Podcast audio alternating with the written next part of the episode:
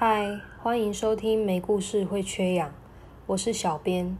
我想了好一阵子，要不要说这个故事？因为这个故事某层面来说，并不只是故事而已。我想告诉大家的是，《巨流河》这本作品里面提到的事情。《巨流河》的作者是齐邦媛，齐老师被称为是台湾现代文学之母。这本作品等于是他的自传，《巨流河》十分庞大。记录的正是齐老师自己的经历，从中国东北历经日本的占领，在抗日战争的八年之间，由东北而退到南京，再由南京逃至汉口、湘乡，撤退到四川。二战结束后，又在经历了国共两党的战争，最后来到台湾。我认为这本书中涵盖非常多的层面，它既可以说是一部家族史。个人奋斗史，同时也是一部中国近代史。我要讲述的部分或许只占这本书中很小一部分，只是它让我感到非常难忘。齐邦媛老师的父亲齐世英先生成立了国立中山中学，旨意在招收九一八事变东北沦陷后流亡的东北籍学生。力图以教育的方式培养、保护国家下一代年轻人。齐邦媛老师的哥哥齐正一也是学校里的学生。后来，中山中学随着当时国家的局势，从北平迁到南京。当时，齐邦媛老师一家住在南京，他的母亲会在周末招待许多学校里的孩子吃饭。张大飞正是其中一位。张大飞原名张乃仓，父亲曾是沈阳县警局局长。因为暗中协助进行地下活动的抗日同胞们，而被日本人逮捕，活活烧死，一家人逃亡四散。张大飞和弟妹们逃回营口，投奔姑姑，进入一所教会办的中学就读，从此信奉基督教。接着，东北满洲国成立，他一个人到北平投靠舅舅，只是舅舅家也不宜久住。在街上得知学校招收东北流亡弟子的消息，于是考进了国立东北中山中学。没想到两年后，局势变得更危险，日本扩大对中国土地的侵略。他跟着学校迁来南京，却始终没再收到母亲的消息。张大飞在齐邦媛家中温暖的餐桌炉火前诉说自己的身世。当年他十八岁，而邦媛十二岁。后来抗战全面爆发，邦媛和母亲以及妹妹跟着群众往汉口逃亡。母亲身体十分虚弱，濒临死亡，住进医院。在医院里，大飞来探望母亲，临走前告诉邦媛，他报考军校，改名为大飞，从大是大非的大飞改成展翅飞翔的飞，预备要去从军了，并送给了邦媛一本圣经。后来，邦媛一家从汉口到达湘乡后两个月，哥哥正一收到张大飞从入伍训练基地写到学校的信。他说自己入伍不久就考上了空军官校，又问邦媛有没有读自己送给他的圣经。邦媛回信，清楚地交代家中妈妈、妹妹等人的情况，又告诉大飞自己逃警报也带着那本圣经。从湘乡、桂林、怀远，最后逃到四川重庆沙坪坝。在沙坪坝的六年间，他和大飞一直持续地通信。大飞寄来的信，地名五花八门，云南裔、各旧、蒙字。从十三岁到十八岁，大飞也曾到访邦媛的家几次。这些书信就像家书，是在外流浪的人给家中亲人报的平安。他们借由这些信件交换彼此的人生，陪伴着对方一同长大。一九四三年四月，邦元是正沉浸在准备联考的住校南开高中三年级生。一天晚上，突然有人来叫邦元，说外面有人找他。他出去，发现是大飞。我出去。看到他由梅林走来，穿着一件很大的军雨衣。他走了一半，突然站住，说：“邦媛，你怎么一年就长这么大，这么好看了呢？”这是我第一次听到他赞美我，那种心情是忘不了的。他说：“部队调防在重庆转机，七点半以前还要赶回白市驿机站，只想赶来看我一眼。”队友开的吉普车在校门口不熄火地等他，我跟着他往校门口走。走了一半，骤雨落下，他拉着我跑到门口范孙楼，在一块屋檐下站住，把我拢进他掩盖全身戎装的大雨衣里，搂着我靠近他的胸膛，隔着军装和皮带，我听见他心跳如鼓声。只有片刻。他双手叫我快回宿舍，说我必须走了。雨中，我看到他半跑步到了门口，上了车，疾驶而去。这一年夏天，我告别了一生最美好的生活，溯长江远赴山西。一九四三，春风远矣，今生。我未再见他一面。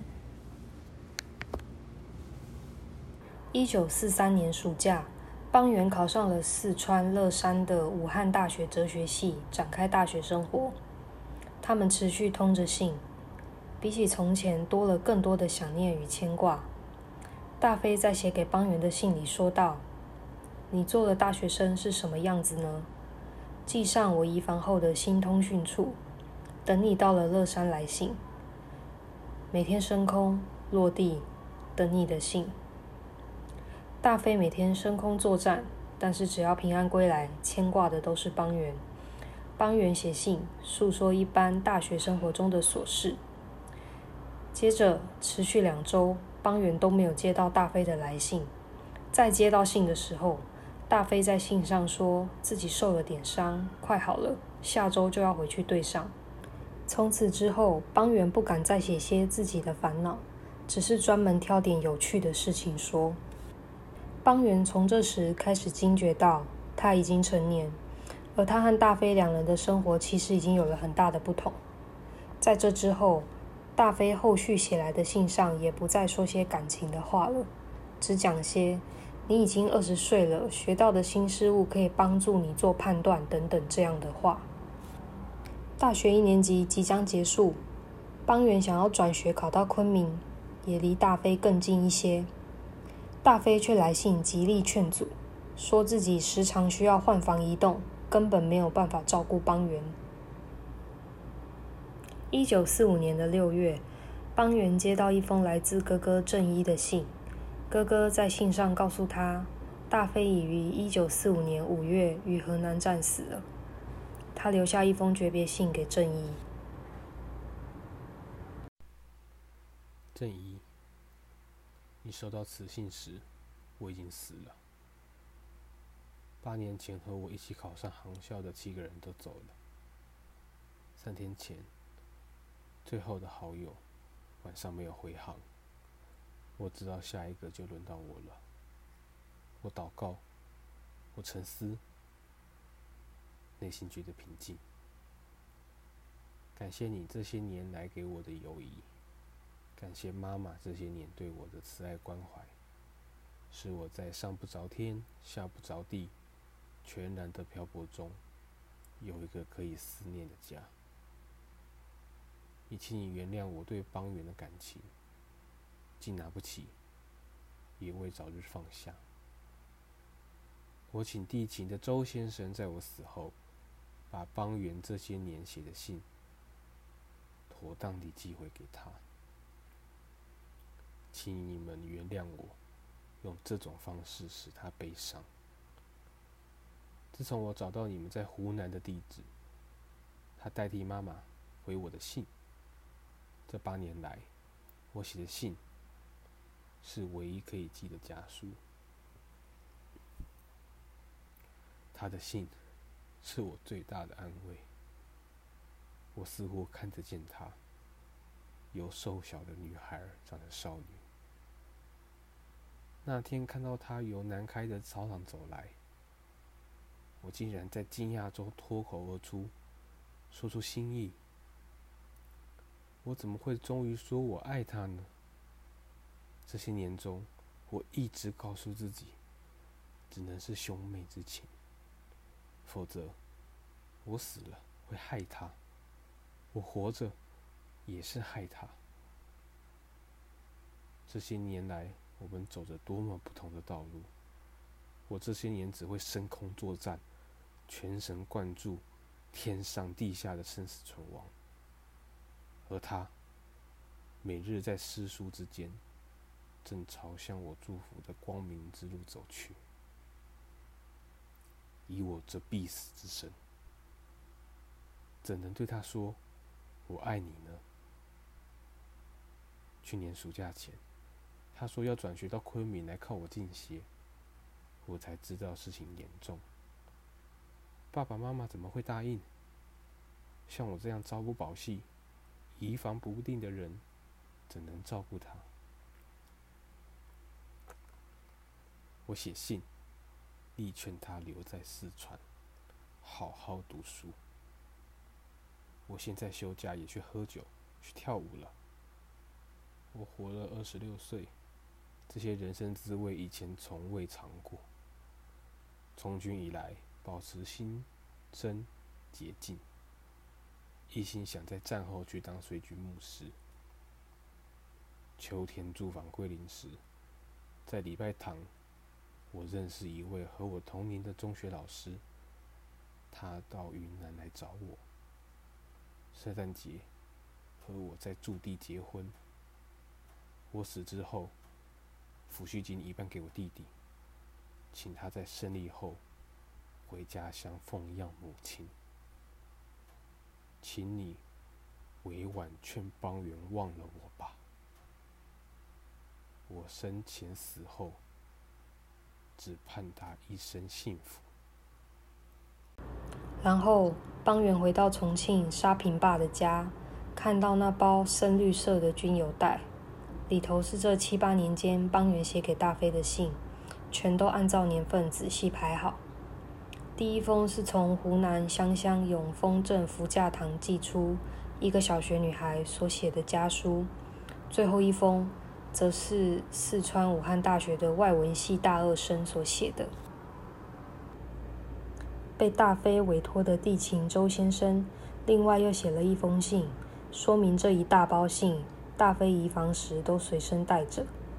周先生在大飞留在待命室的上衣口袋中，发现另外一封邦元写给他的信，也一并打包寄了回来。信封里装着在上衣口袋找到的那封信，信纸从原本的浅蓝泛黄褪色，汉字斑斑。被折起又摊开的痕迹如此明显，想必已经被阅读过好多次了。那封信是邦元还在南开中学读高三时写给大飞的。日本正式投降的那一个晚上，所有人们在街头互相拥抱，又叫又跳。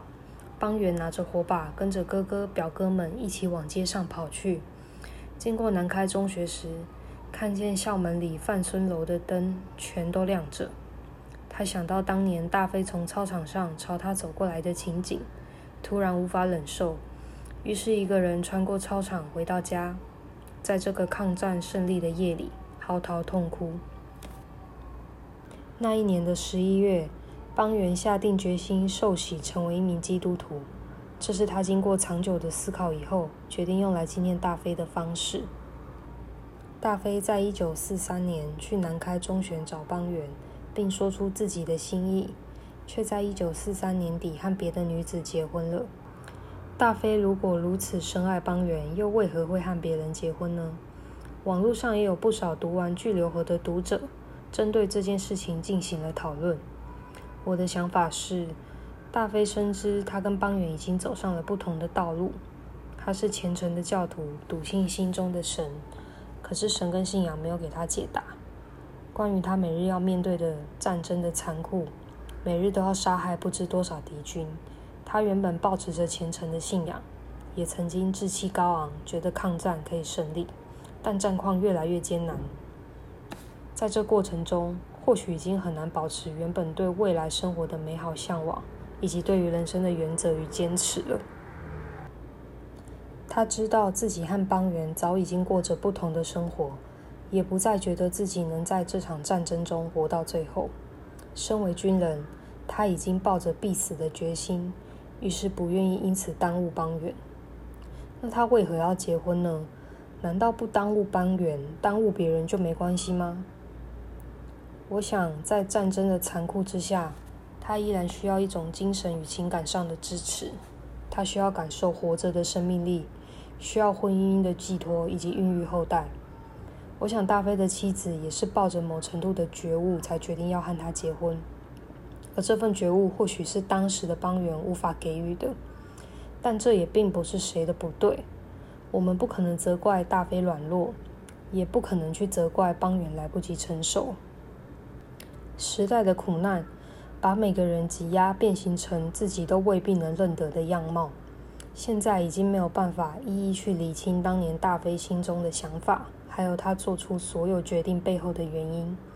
但我们所能知道的是。大飞如此珍惜着邦元写给他的信件，即使是在战争中，依然随身携带，以防行进之间也不曾遗失弄丢。到了最后，在待命室里，在最后一次升空作战前，大飞依然在阅读着邦元写给他的信。在生与死的边界，在每日每夜几乎毫无尽头的残酷折磨之中。他阅读着邦元写下的一字一句。每个时代有每个时代自己的艰难与遗憾，过去的历史已经无法涂抹修改了。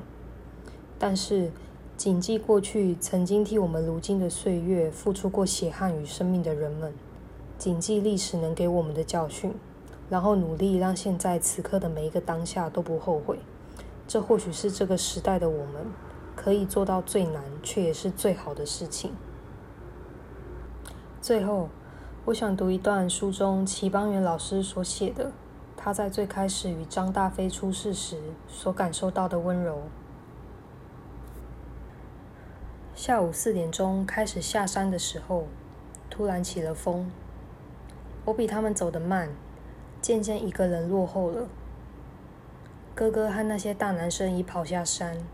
我仍在半山抱着一块小岩顶，进退两难。山风吹着尖锐的哨音，我在寒风与恐惧中开始哭泣。